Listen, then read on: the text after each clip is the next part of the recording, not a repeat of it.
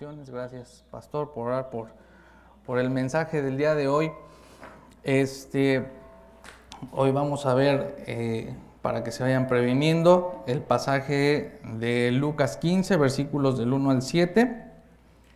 Y el tema de hoy es eh, la oveja perdida. La oveja perdida es, muy, es muy breve el texto, eh, pero bueno, casi siempre se me extienden de más. Así es que son las 11 con 9. Ay, ya se me fue Luisito. Bueno, ahí te encargo, Luisito, cómo quedamos, porfa. Este, vamos a leer el pasaje, mis hermanos, para, para comenzar. Dice así desde el 1 hasta el 7. Dice, se acercaban a Jesús todos los publicanos y pecadores para oírle. Y los fariseos y los escribas murmuraban diciendo, este a los pecadores recibe y con ellos come. Hay dos tipos de personas que vamos a estar analizando hoy. Entonces él les refirió esta parábola diciendo, ¿qué hombre de vosotros teniendo cien ovejas, si pierde una de ellas, no deja las noventa y nueve en el desierto y va tras, que, tras la que se perdió hasta encontrarla? Y cuando la encuentra, la pone sobre sus hombros gozoso y al llegar a casa reúne a sus amigos y vecinos diciéndoles, gozaos conmigo porque he encontrado mi oveja que se había perdido. Os digo que así habrá más gozo en el cielo por un pecador que se arrepiente que por 99 justos que no necesitan de arrepentimiento. Ese es el pasaje y lo vamos a ir desglosando de, a poquito. Y dice el versículo 1, Ojo, se acercaban a Jesús todos los publicanos y pecadores para oírle. Se acercaban a la necesidad de escuchar verdad, una conciencia de que ellos, en ellos, de que algo estaba mal, porque hay que entender que nuestro Señor predicaba el reino de los cielos, y entonces si predicaba el reino de los cielos, predicaba las condiciones y las formas en las que se llega al reino de los cielos. Y esas condiciones para llegar al reino de los cielos, creo que no tengo, pero voy a insistir un poquito. Se me, se me mueve el... A ver. Más a la antigüita aquí mi micrófono.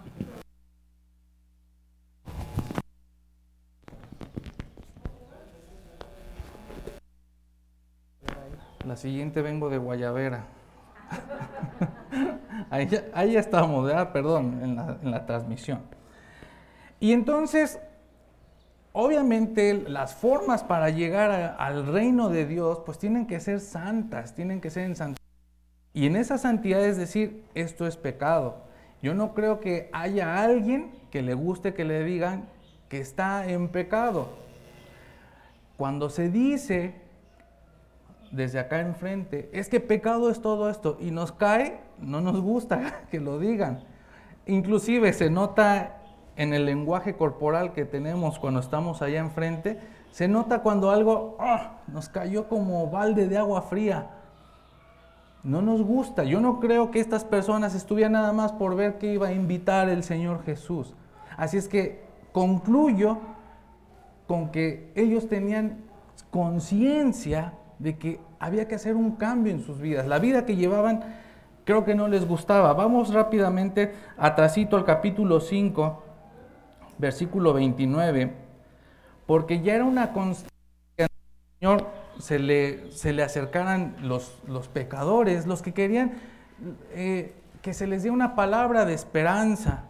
Yo no sé qué tiempos estaban viviendo, sí sé que tenían el yugo de Roma, y yo no sé si ellos querían escuchar, esto va a pasar, esto se va a acabar. Yo no sé qué esperaban, pero sí sé que lo seguían con mucha frecuencia. Dice el versículo 5, el capítulo 5, versículo 29, y le vi, o sea, Mateo, cuando el Señor Jesús lo llama, dice, le hizo gran banquete en su casa y había mucha compañía de publicanos, los mismos que se nos narran en el capítulo 15, versículo 1, y de otros que estaban a la mesa con ellos.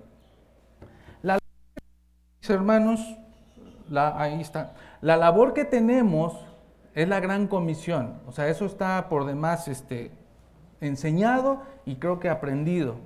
Tenemos que ir y hacer discípulos. Y la primera este, eh, enseñanza que, encuentro en, en un solo versículo es que nuestro primer círculo, nuestro primer objetivo, nuestro primer alcance es nuestro círculo de personas que nos rodean. Leví, siendo cobrador de impuestos, siendo publicano, nos dice en el capítulo 15, versículo 1, que de algún modo tuvo impacto en esas personas porque después de, de 10 capítulos, que Leví hace un, convivio, hace una cena y dice, quiero que ustedes vengan, invita solamente a su círculo de, conocidos o de amistades. 10 capítulos después, esas mismas personas seguían acercándose. Tenemos tú y yo un círculo, el, más cercano, que es el primero que quizá deberíamos estar impactando con nuestra vida, con nuestro compartir del Evangelio. No aspiremos a tanto. Cuando, cuando yo estuve en el área de ventas, así nos terapeaban. Es que tu primer círculo para lograr ventas tu primer, perdón, objetivo para lograr ventas es tu círculo más cercano, familiares, amigos, y de ahí, bueno, la prospección que venga este, eh, eh, ajeno a ese círculo, externo a ese círculo. Tú y yo tenemos un círculo muy especial al que deberemos estar impactando con nuestra vida, porque se supone que el Espíritu Santo está haciendo una obra en nosotros. Pero si pasamos desapercibidos en ese círculo, al menos mínimamente quiere decir que estamos pasivos. No digo que estamos mal, eso ya es estar mal, estar pasivo. Pero no digo que propiamente en un pecado así este, eh, eh, digno de lapidarte. No, no, no, no. Pero ya el hecho de estar pasivo, eso ya es pecado porque estamos en desobediencia. Porque la gran comisión fue ir y hacer discípulos. Tenemos que alcanzar mínimamente a esas personas, impactarlas. Esas personas tienen que ver una diferencia en nosotros, en cualquier área que se te ocurra. No digo que seas perfecto, vamos a ser inclusivos, no digo que seas perfecta, todos y todas, no, solamente que tu vida, nuestra vida, tiene que dar testimonio de que yo declaro a Cristo como mi Señor. Es muy fácil ir, bla, bla, bla, bla, dice y dice y dice, yo soy cristiano, yo soy cristiano. Pero nuestra vida no impacta. Tenemos que ver que estemos alcanzando esas personas. Sin embargo, vamos a identificar a un fariseo, porque en todos lados hay un fariseo, y no necesariamente espiritualmente hablando, no solamente en el, en el medio cristiano tenemos fariseos de todo, este, y ahorita no, no, es necesario perder el tiempo en dar ejemplos. Dice el versículo 2, capítulo 15, dice, y los fariseos y los escribas murmuraban diciendo, este a los pecadores recibe y con ellos come. Y regresamos al capítulo 5, es muy breve, versículos 30 y 32 dice, y los escribas y los fariseos murmuraban contra los discípulos diciendo, ¿por qué coméis y bebéis con publicanos y pecadores? Respondió Jesús, respondiendo Jesús les dijo, los que están sanos no tienen necesidad de médico, sino los enfermos. No he venido a llamar a justos, sino a pecadores al arrepentimiento. Yo no sé si estos fariseos les decía ya a los, a los pequeñines, creo que no tenían nada que hacer en su vida porque andaban detrás del Señor. Hay gente que se la pasa criticando y viendo cada cosa que tú y yo como cristianos hacemos. Se la pasa atacando al pueblo de Dios. Y, y como decía hace un rato nuestro hermano, hay gente que vive en la mentira y pareciera que honra más al Señor que uno que vive en la verdad o deberíamos de vivir en la verdad y no lo honramos. Esas personas se dan cuenta de lo que tú y yo hacemos.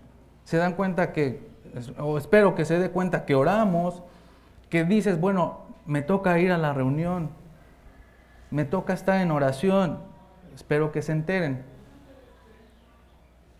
Y dice, ah, ah, ah, y puras quejas y burlándose y señalando. Pero eso del mundo está perfecto. Qué bueno que eso haga el mundo. Se ve una diferencia entre el mundo y nosotros. El problema es cuando aquí adentro está el fariseo, al que nada lo llena, al que si dices porque dices y si no dices porque no dices. El problema es cuando el fariseo está aquí. ¿Cómo vamos a identificar a un fariseo? Tiene puras quejas. Dice el 15.2, y los fariseos y los escribas murmuraban.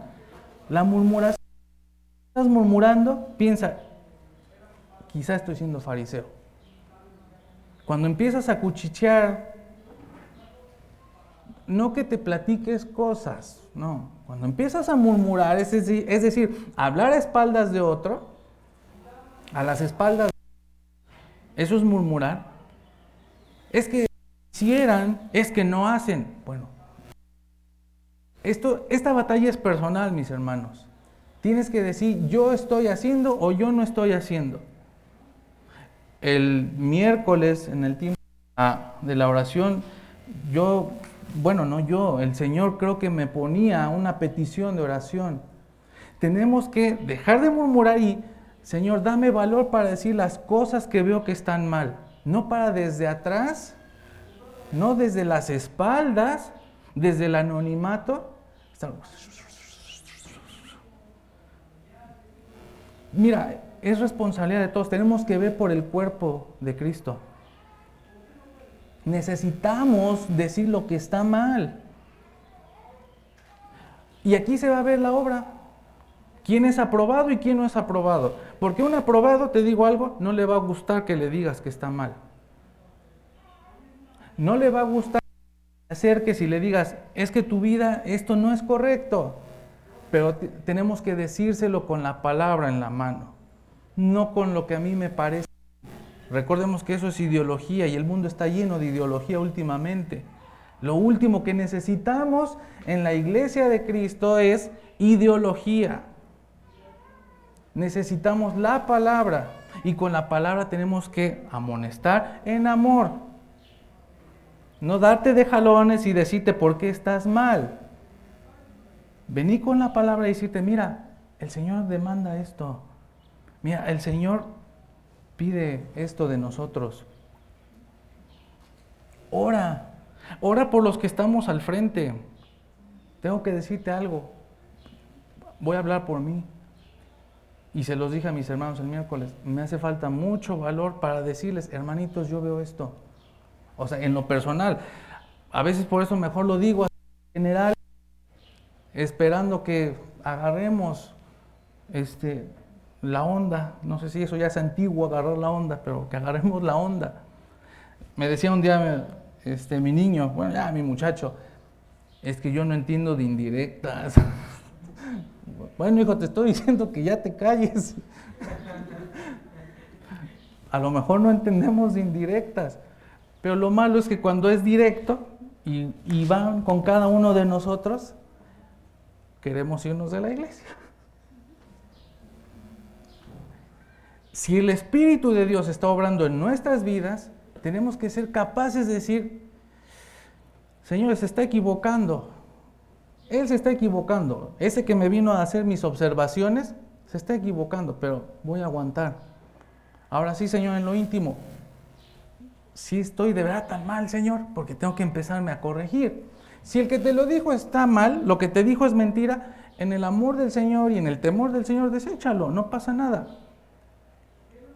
Un fariseo todo lo critica, nada le gusta. Nada le parece bien. Quiere que se cumplan ritos. El pueblo judío cumplía ritos. Que si el Señor sanaba en el día de reposo, que si el Señor comía con tales o cuales personas. Eso le apuraba al pueblo. no le apuraba escuchar lo que Dios tenía para ellos. No querían honrar a Dios.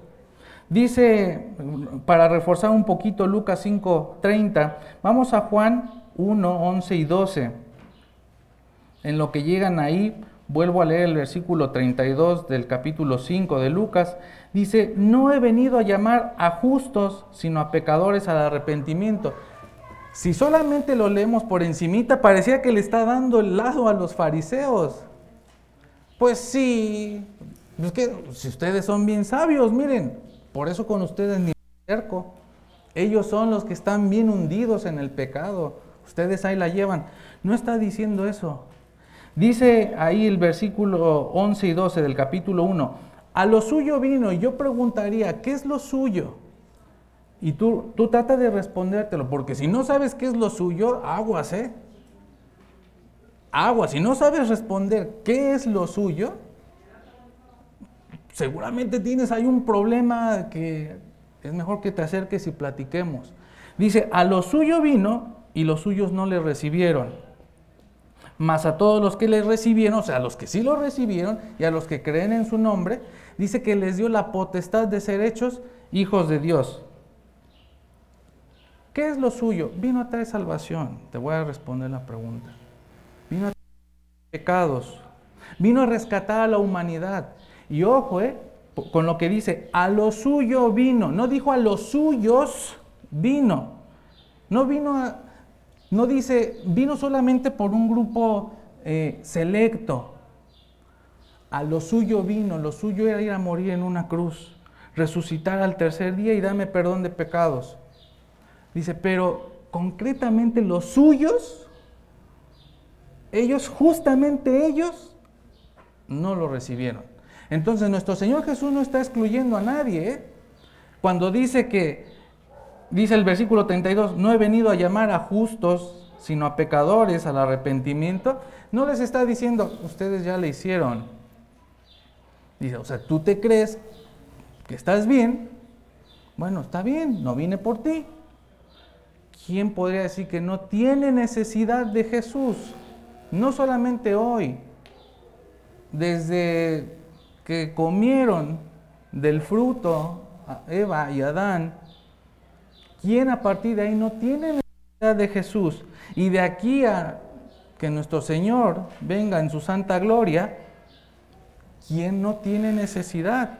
Así es que cuando dice a lo suyo vino, es una obra universal.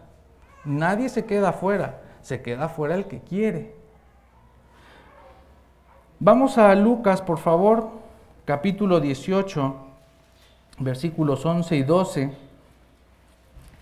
seguimos identificando a un fariseo. Lucas 18, 11 y 12. El fariseo, puesto en pie, oraba consigo mismo de esta manera. Dios, te doy gracias porque no soy como los otros hombres, ladrones, injustos, adúlteros, ni aún como este publicano. Te dije, vamos a ver dos personas. El publicano, eh, medianamente tenemos presente quién era un publicano. Era, era el, el que nadie quería. Era el que ni era bien visto de un lado ni era bien visto del otro. Los romanos lo veían como apestado porque era judío, era pueblerino, era este, eh, provinciano, y los romanos eran de la capital, eran citadinos, pero su propio pueblo no lo quería porque decía, no solo te prestas para trabajar para ellos, o sea, aceptas la moneda de Roma, no conforme con eso, que nos das la espalda, aparte nos robas a nosotros. O sea, una persona que pobrecito este, si no lo apedreaban era yo creo que por gracia de Dios. Dice de nuevo Lucas 18, 11 y 12. El fariseo dice, yo no soy la escoria que es esta persona. Ah, no se oiga feo. Yo no soy la escoria que es este publicano. O sea, el fariseo siempre cree que está bien. El fariseo tiene maneras muy elocuentes de expresarse. hace que sea notorio que ya está orando. Aquí no hay cualquier oración. Está la oración que el Señor estaba esperando escuchar. Si nuestro hablar de la palabra de Dios es así muy... Vamos a ver más adelante, tenemos que analizarnos a nosotros mismos. Lo de menos es lo que se habla, lo de menos es lo que oyen que sale de mi boca, cómo lo digo, con cuánto porte me paro. Eso es lo de menos. Cada uno tiene que analizar su propio corazón para discernir si uno es un fariseo. Ojo, si somos un fariseo. Ayuno dos veces a la semana. O sea, Señor, mira, te voy a decir lo, por lo que me deberías ya de estar premiando a mí. Ayuno dos veces a la semana, doy diezmos de todo lo que gano. Me deberían de tener ahí una estatua el fariseo quiere reconocimiento, busca el reconocimiento. Cuando hablamos de los diezmos y las ofrendas, el Señor nos invita, nos insta a que, que tu mano derecha no sepa lo que hace tu mano izquierda. Les decía el miércoles, la vida cristiana es bien fácil porque el Señor dejó como. Lo difícil es quererla hacer. Ahí dice el Señor cómo. Dice que la izquierda no sepa lo que hace la derecha, o sea, discreto. Si hiciste ya, hiciste ya. Si haces con pesa, pues no lo hagas. No gastes tu tiempo, tu dinero, tu esfuerzo. Va a sonar duro y feo, total, nadie te lo está pidiendo. Hazlo porque tienes agradecimiento al Señor. El fariseo lo último que tenía era a Dios, porque él no conocía a Dios. Él hablaba de Dios como los intelectuales hoy en día hablan de Dios, pero no conocen a Dios. Vamos por favor a Filipenses capítulo 3, versículos del 7 al 10. Está hablando eh, nuestro hermano, el apóstol Pablo, y va a contrastar al fariseo. No es que Pablo, y eso ustedes, mis hermanos, voy a, entretener en eso, lo que está hablando Pablo en este pasaje, él es muy claro, dice, eso ya es pérdida, no te lo digo para restregar en la cara, solo que es necesario ponerte en perspectiva.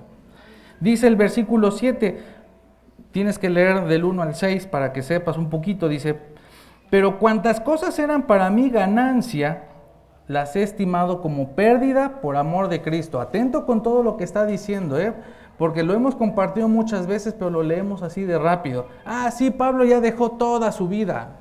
Así tenemos que ser todos. No, no está diciendo nada de eso.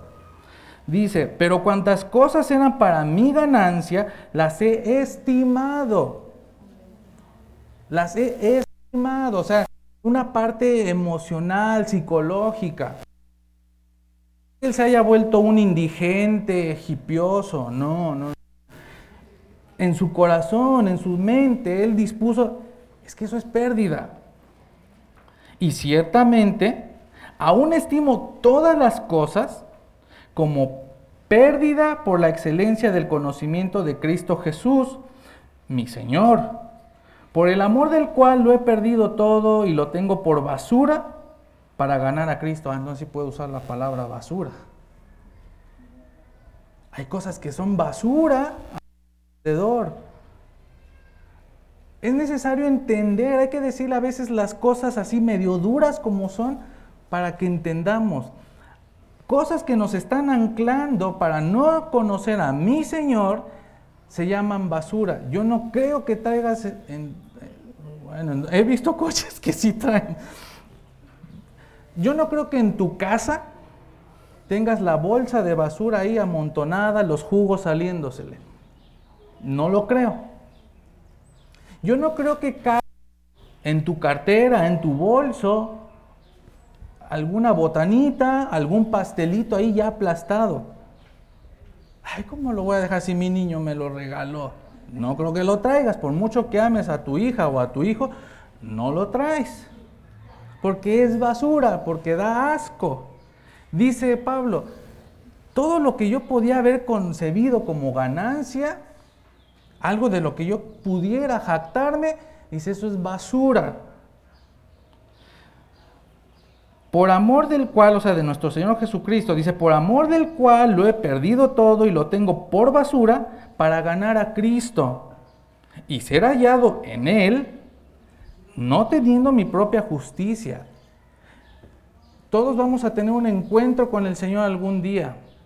Y no, y no, necesariamente tiene que ser espiritual y que muramos y vayamos a su presencia.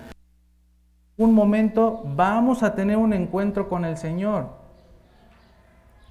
Yo no sé si de ese encuentro esté hablando Pablo, pero sí sé que todos vamos a tener un encuentro con el Señor algún día. Ese punto crucial en el que tú decides seguir como vas o te regresas. Pero cuando, cuando dice eh, para ganar a Cristo y ser hallado en Él, dice, cuando yo vaya a tener un encuentro con el Señor, ojalá que sea para que me aplauda Ojalá para que diga, siervo fiel. No teniendo mi propia justicia, que es por la ley, sino la que es por la fe de Cristo. La justicia que es de Dios por la fe, a fin de conocerle y el poder de su resurrección y la participación de sus padecimientos, llegando a ser semejante a él en su muerte si en alguna manera llegase a la resurrección de entre los muertos. Yo no sé si Pablo está deseando morir como mi Señor. Creo que era de las peores muertes, si no es que la peor. Morir crucificado. Y si estoy dispuesto a participar de eso. Y en una de esas, de la resurrección, así como Él resucitó, cuando venga la resurrección, quizá yo también o a lo mejor también me levanta de los muertos después, después de que me crucifican. Pablo estaba dispuesto a ir a, a la cruz. Él sabía que su vida no iba a salvar a nadie. Pero es importante destacar algo. Dice en el versículo 8, y ciertamente aún estimo todas las cosas como pérdida por la excelencia del conocimiento de Cristo Jesús. Si tú no tienes la intención de conocer a Cristo no estimes las cosas como pérdida, ¿eh? Sigue tu carrera, sigue tus metas, tus estudios, tus logros, tu negocio, tu, tu emprendimiento. Que eso sea tu meta, que eso sea lo que le dé valor a tu vida. No dice que lo dejes. No confundas y no dejes que el diablo venga y te cuchichee cosas. Si, si tú no estás dispuesto al conocimiento de Cristo, a la excelencia del conocimiento de Cristo, saber más de Él, quién es Él. Si no estás dispuesto a eso, sigue tus metas. Que te llene algo en esta vida. Porque si ni estás en, el, en la excelencia del conocimiento de Cristo, si no lo estás buscando, y aquí llevas terrenalmente una vida mediocre, qué horrible ha de ser nuestra vida. Porque ni estoy acá, ni estoy acá. Y dice el Señor que el que es tibio lo lo vomita, lo enferma, le da náuseas. Si no estás dispuesto a la excelencia del conocimiento de Cristo, si estás solamente el eh, miércoles, tranquilo, el sabadito, mm, domingo, como quiera, no hay nada que hacer. Mira, échale ganas a esta vida porque tu vida se va a volver simple, amarga, bueno, no simple, amargada, sin sabor. Pablo dijo, para mí todo eso es pérdida. Yo quiero la excelencia del conocimiento de Cristo. Dice el versículo 10, a fin de conocerle y el poder de su resurrección. Y compartía un poquito con unas hermanitas en la semana bueno, a fin de conocerle, pues eh, se, entiende. Y si nos preguntan, ¿y cuál es el poder de su resurrección? ¿Qué dirías? Vemos muchos de años aquí, ¿eh? y yo no sé si podamos responder cuál es ese poder de su resurrección. No que respondas en automático, ¿eh? No, que respondas con la palabra. ¿Cuál es el poder de la resurrección en Cristo? Porque es muy fácil, bueno, mira el perdón de pecados, ajá, ajá. Pero eso es tan, tan cierto o tan falso como Santa Claus. Necesitas escudriñar las palabras, la palabra, conocer a Cristo, cuál es el poder de su resurrección. Si no estás dispuesto a esa excelencia de conocimiento, una, entiendo por qué estamos como estamos, y dos, no te preocupes, insisto, sigue echando ganas a la vida material. Vamos a Primera de Corintios, por favor, capítulo 11, versículos 31 y 32.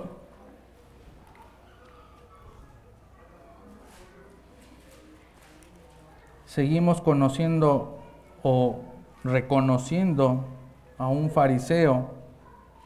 Pablo ya contrastó, dice, mira, un seguidor de Cristo es esto. Dice en Primera de Corintios, si pues nos examinásemos a nosotros mismos, no seríamos juzgados. Mas siendo juzgados, somos castigados por el Señor para que no seamos condenados con el mundo. Y lo agarramos siempre cuando estamos siendo juzgados. ¿Ves? No me juzgues. Es que te gusta estar juzgando, juzgándome. Mira, el Señor dice que no juzguemos. Claro, dice que no juzguemos necesitamos, como dice aquí, examinarnos a nosotros mismos para que no seamos juzgados. El predicador tiene un, un, peligro muy grande. Primera, el predicador no está al frente y no es que nos vaya a justificar. El predicador no está al frente porque sea digno de estar al frente. Está al frente porque el Señor lo hizo digno de estar al frente. No está al frente por sus obras, pero tiene una responsabilidad, ser congruente, ser íntegro con lo que está hablando, con lo que está enseñando. ¿Cómo me pongo a hablarte de X tema si ves que mi vida es justamente eso que te digo que corrijas? ¿Cómo me pongo a hablarte de educar a muchachos de 18, 17 años y cómo tratar con ellos? Si yo tengo apenas un muchacho de 13 años, a lo más yo te pudiera hablar de eso y quizá con la palabra podríamos abordar algún tema de, muchachos mayores. ¿Cómo te puedo hablar yo de, de cómo llevar tu vejez y decirte, es que tú, hermano, hermana, en tus años, tú ya deberías de ser? si yo apenas voy a alcanzar los 40? Con la palabra de Dios, en humildad, en temor y en amor. Y así cualquier tema que se nos ocurra. El que está al frente tiene ese peligro, no ser íntegro. Pero sin afán de justificar, no somos seres humanos con defectos y virtudes pero hoy voy a cambiar. Quiero que ores por nosotros. Te voy a pedir eso. No solo que ores como una petición más que se da. Ora por mí. Te lo voy a pedir. Ora por mí. Que yo sea cada vez más íntegro entre lo que tú ves y lo que yo sé en mi intimidad que soy. Porque es para el Señor porque es por el Señor. Se necesita integridad. Necesitamos analizarnos a nosotros mismos para no ser juzgados. Mas siendo juzgados, somos castigados por el Señor para que no seamos condenados con el mundo. También el juicio, dicen que si el río suena es porque agua lleva. Si nos están viendo nuestros errores es porque quizá ahí están. Y dice que entonces el Señor, dice, nos va a castigar. Lo siguiente es no te victimices. ¿Cómo sufro? Si no estás sufriendo por el Señor, ¿a qué le llama sufrimiento? Si estar lejos del Señor te está causando sufrimiento, no eres ni mártir ni víctima del Señor. Dale gracias a Dios que si un día hiciste tu decisión por Cristo, estás siendo castigado porque eres hijo, estás siendo disciplinado. Pero siempre hay tiempo de volverse. Necesitamos, como dice acá, examinarnos a nosotros mismos. Antes de que venga el pastor, el diácono, el anciano y nos haga ver nuestras cosas, vamos a examinarnos. Dice Marcos, por favor, capítulo 4, versículos 24 y 25. Va a hablar nuestro Señor Jesús. Les dijo también, mirad lo que oís, o sea, pongan atención en lo que van a oír, no es que como el meme, ¿ya viste el audio que te mandé? No, dice, pon atención en lo que vas a escuchar, por favor. Pon mucha atención, porque con la medida con que medís, os será medido y aún se os añadirá a vosotros los que oís. O sea, ya escuchaste, se te va a añadir porque tú ya escuchaste esta verdad. Con la vara que mides, dice, se te va a medir. No sé si es una ley de nuestro Señor, a, la luz del texto sí lo es, es una ley natural que va a pasar, pero aún los que no conocen de Cristo, ¿Qué crees? Que juzgan con una vara tan de excelencia y cuando se les juzga con esa vara son víctimas. Porque el que tiene, al que tiene se le dará. Y al que no tiene, aún lo que tiene se le quitará. Y a veces nos va mal en la vida. Decimos, ya estuvo, ¿no? Y, y no solamente nos va mal, cada día nos va peor. ¿Qué está pasando en nuestra vida? Algo tiene que estar sucediendo. Quizá estoy juzgando. Platicaba con, mi esposa hace unos días. Creo que se los decía el miércoles en la oración. Yo era muy dado a juzgar. Muy dado a decir, ay, sus peticiones. Que no me extrañe que aún, como dice acá, porque al que tiene se, le dará y al que no tiene, aún lo poquito que tiene se le va a quitar. ¿Por qué? Porque está juzgando. Yo era muy dado a juzgar. Yo les pido que oren mis hermanos porque mi perrito, mi gatito, ay, el hermano. ¿Qué crees? Que hasta que tuve mi gato que se me murió, ¿qué crees? Se me quitó lo juzgón de esas tonterías hasta que estuve en tus zapatos. Y no era necesario que yo me pusiera en tus zapatos, solamente obedecer al Señor. Era lo único que se requería. Rendirme en humildad al Señor. No sabes cómo me hizo chillar ese condenado gato. Se me quitó lo de juzgar. Vamos al siguiente punto, mis hermanos, y con este, aunque ya es el último, está larguito, vamos a terminar. Así como identificamos a un fariseo, vamos a entender lo siguiente, la oveja de la que se habla, aunque lo usamos para compartir y evangelizar, no es esa su función. La oveja es un miembro del cuerpo de Cristo. Dice, regresamos a Lucas, por favor, capítulo 15, versículos del 3 al 7. Entonces él, o sea, el Señor Jesús, les refirió esta parábola diciendo, ¿qué hombre de vosotros, teniendo cien ovejas, si pierde una de ellas, no deja las 99 en el desierto y va tras la que se perdió hasta encontrarla, y cuando la encuentra, la pone sobre sus hombros gozoso.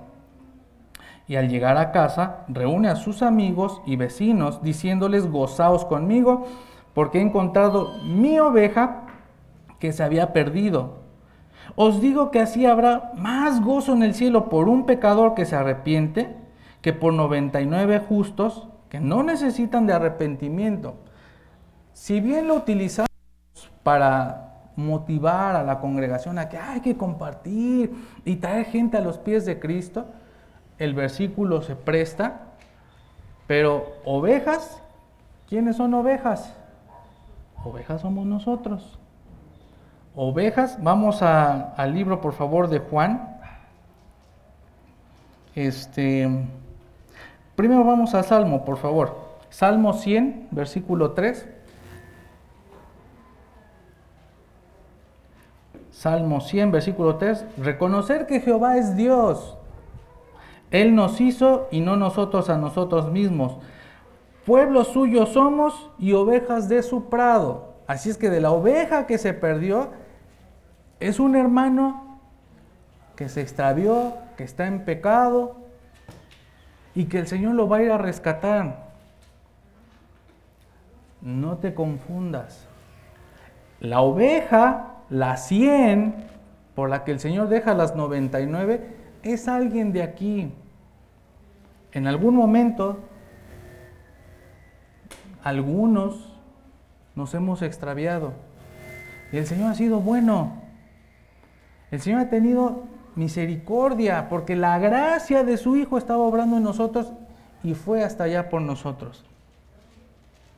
Nos atrajo, dice que nos cargó en sus hombros y dice que llama a sus amigos, dice que le da gozo. Sería bueno que tú no fueras esa 100. Ojalá no fueras, porque implica haberse perdido, implica haber estado en pecado. Pero si ya eres esa 100, más te vale que, que grites, Señor, aquí estoy. Más te vale que eh, lo correcto de las ovejas.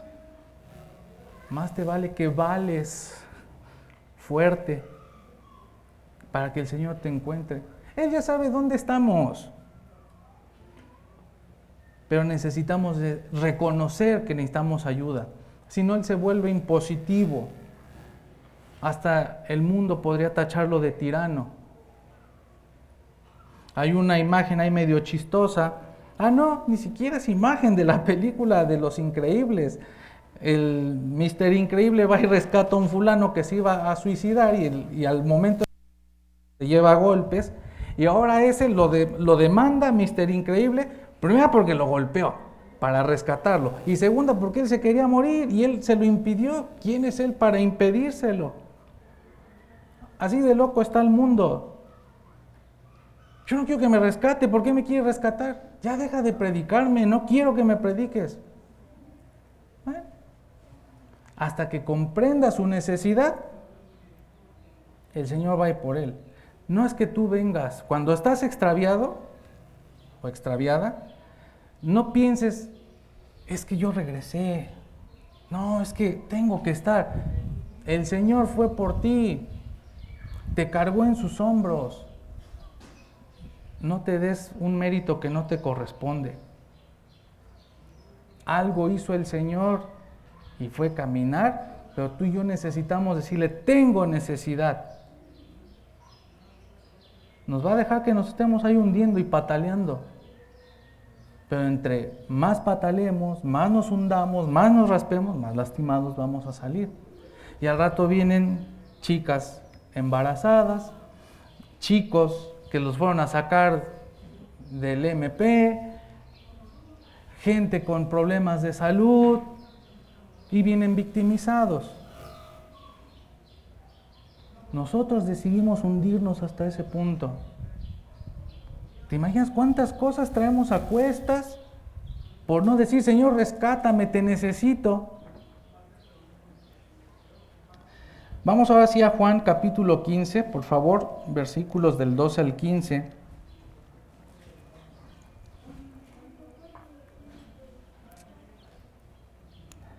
Dice el capítulo de Lucas 15:6, dice que reúne a sus amigos, fíjate, y les dice, gócense porque encontré a mi oveja. Dice Juan 15 del 12 al 15, este es mi mandamiento, que os améis unos a otros como yo os he amado. Este es nuestro mandamiento. No es juicio, quizá es una llamada de atención del Señor. No tenemos amor, mis hermanos. Hay que decirlo fuerte y claro. No tenemos amor por nosotros. O sea, no por nosotros mismos, perdón, entre nosotros no tenemos amor. No es que vayas derramándote en lágrimas porque le va mal al otro. Pues tampoco. Hay que entender que habla de un... que hay que pedirlo. No lo hemos querido pedir. Tenemos que pedirle amor por los hermanos. No van a ser de ti. Si a veces por tu esposo, por tu esposa, por tus mismos hijos, hay días en que dices, Señor, o te lo llevas o me llevas. Si por el él que deberías amar, por tu mamá, por tu papá, hay veces que dices, ojalá te lo llevaras. ¿Cómo voy a amar a yo, Jonás, a cada uno de ustedes? Necesito pedirle amor por ustedes, mis hermanos. De ese amor está hablando, del que desciende de lo alto, no del humano que condiciona el amor.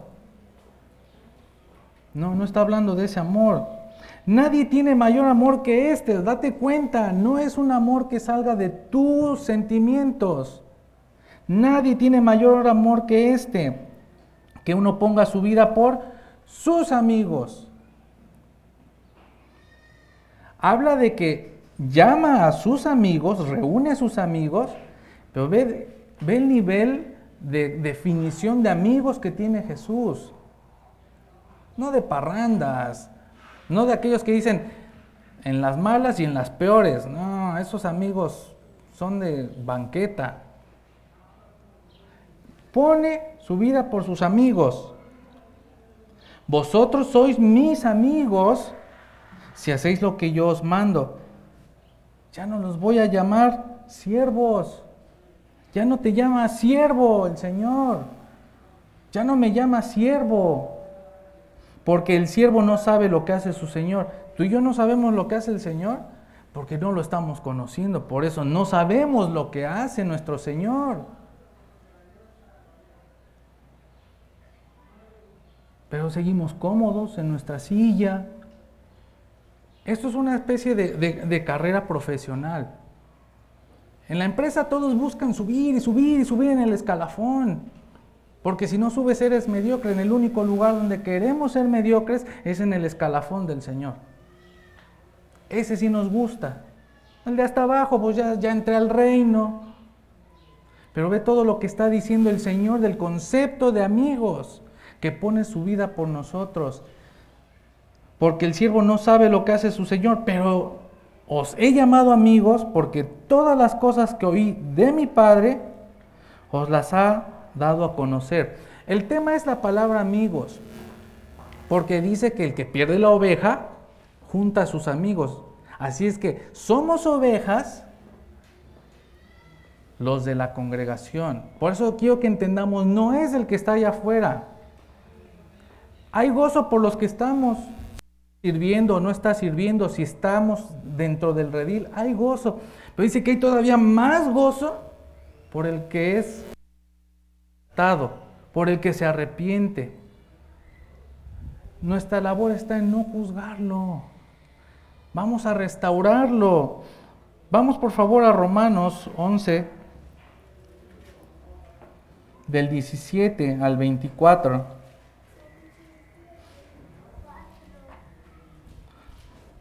Para aterrizar el punto de que las ovejas somos los que estamos aquí, ¿eh?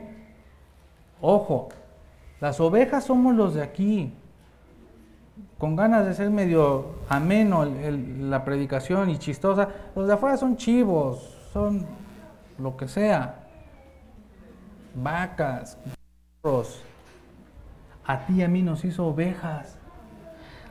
Vamos a ver por qué nos hizo ovejas. Dice, eh, de entrada está hablando de, eh, habla del pueblo judío previamente, el, pasaje, todo Romanos 11, y después habla de, la salvación, ¿sale?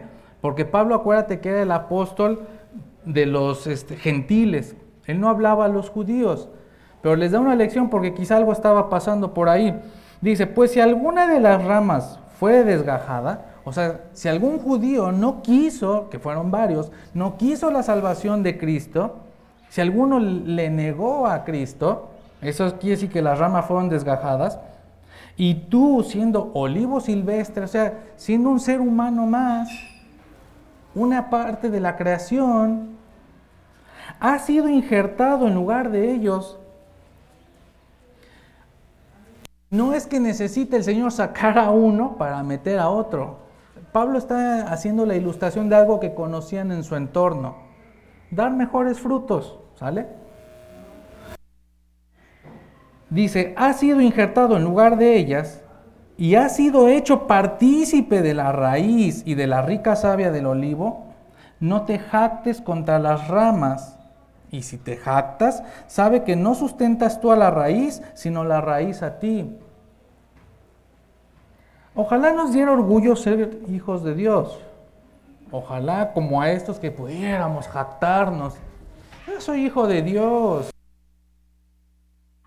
Voy a decirlo eh, con unas comillas muy grandes, porque no va por ahí el comentario. Ojalá pudiéramos jactarnos y, ser hasta eh, soberbios y ver para abajo al mundo, porque ya soy hijo de Dios. Pero ni siquiera llegamos a ese punto, ¿eh? Yo no sé si alguna vez habías pensado en lo que implica ser hijo de Dios, ¿eh? Ojo, ojalá lo hayas meditado algún día, porque no es poca cosa ser hijo de Dios, eres hijo de Dios. No agarres, soy hijo del rey de reyes, príncipe. Ah, eso son verdades de Dios, pero no son para nuestro beneficio carnal es para que tengamos en cuenta en qué nos convirtió nuestro Señor. No te jactes contra las ramas y si te jactas, sabe que no sustentas tú a la raíz, sino la raíz a ti. Vamos al versículo 21 ahí mismo. Porque si Dios no perdonó a las ramas naturales, a ti tampoco te perdonará. Él vino a lo suyo y los suyos no lo recibieron, su pueblo no lo recibió y ahorita está hablando de su pueblo y de los gentiles. Dice, si a ellos que eran su pueblo no se las perdonó, no, no creas que tú ya estás este, libre de que venga sanción sobre ti. Ya fuiste injertado. Cuando tú y yo éramos silvestres, vivíamos bajo el gobierno humano, la ley de la, la ley mundo. El Señor no se iba a meter en nuestras decisiones. Pero tú y yo decidimos pedirle, injértame, hazme parte de... Pero ahora ya que estamos injertados, no solo no nos jactamos, sino le decimos, pero de mí no pidas nada.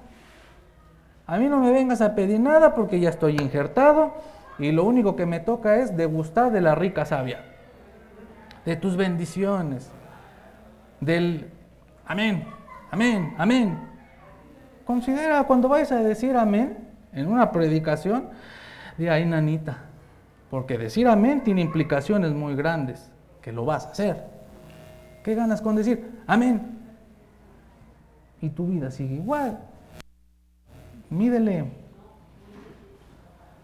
Dice el versículo 22, mira pues la bondad y la severidad de Dios. Dice, hay que entender a Dios por o sea, completo. No vea solamente una cara. No dice la maldad de Dios, dice la severidad. La severidad ciertamente para con los que cayeron, pero la bondad para contigo. O sea, al pueblo judío, híjole, yo creo que por eso le va como le va al día de hoy. Paz, todo el tiempo con amenaza de que lo ataquen, de guerra, persecución hay severidad sobre el pueblo judío, tenemos que orar por ellos. porque se que volteen a Cristo. Dice, pero la bondad para contigo. O sea, no tenías por qué ser pueblo. Tú no. Pero ve su bondad. Si permaneces en esa bondad. Cuando nos empieza a ir mal, es porque tú y yo nos salimos de esa bondad, de ese cuidado. Estamos tan cauterizados en una vida religiosa que no nos damos cuenta cuando ya estamos lejos. Porque como estoy aquí todos los domingos, como oro por los alimentos, pues ahí la llevo, pues ahí estoy. Estoy en el camino del lugar de gloria. Veré a Jesús llegando allá. ¿Y a poco si de verdad tienes ganas de ver a Jesús? Les decía ya a los pequeños, Dios es nuestro Padre y tenemos que acercarnos a Él confiadamente porque es nuestro Padre. ¿Cuándo te le acercas temeroso a tu papá? Pues cuando hiciste algo malo. Ni te le quieres acercar. Pero es necesario acercarse y decirle, perdóname. Tenemos que acercarnos a Él. Pues de otra manera, tú también serás cortado. Porque si tú fuiste cortado eh, perdón, porque si tú fuiste cortado del que por naturaleza es olivo silvestre y contra naturaleza fuiste injertado en el buen olivo, cuanto más estos, que son las ramas naturales, serán injertadas en su propio olivo. Dice, mira, yo te estoy hablando a ti como gentil. Dice, si tú, que no merecías, se te dio el privilegio, cuanto más a ellos. Y aunque no es el tema, Necesitamos orar por el pueblo judío. Sí hay que llevarlo nuestras peticiones de oración, porque es el pueblo de Dios por naturaleza, porque al Señor le plació tomarlos como pueblo. Si nos hubiera tomado a los mexicanos, no tendríamos la idolatría que tenemos, pero lamentablemente quizá estaríamos igual. Como conclusión, mis hermanos, Gálatas 6, 1 y 2, y terminé con esto. Dice, hermanos, si alguno fuere sorprendido en alguna falta, vosotros que sois espirituales, restauradle con espíritu de mansedumbre, considerándote a ti mismo, no sea que tú también seas tentado, y sobrellevad los unos las cargas de los otros, y cumplid así la ley de Cristo.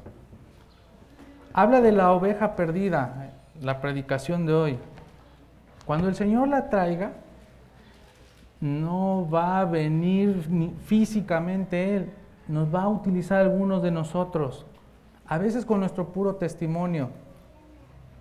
Vamos a restaurarle con humildad, con amor, no con críticas, no con comentarios tendenciosos, en amor. Vamos ahora para terminar, mis hermanitos. Dios los bendiga. Bendito Padre, te doy gracias por tu palabra, porque nos permites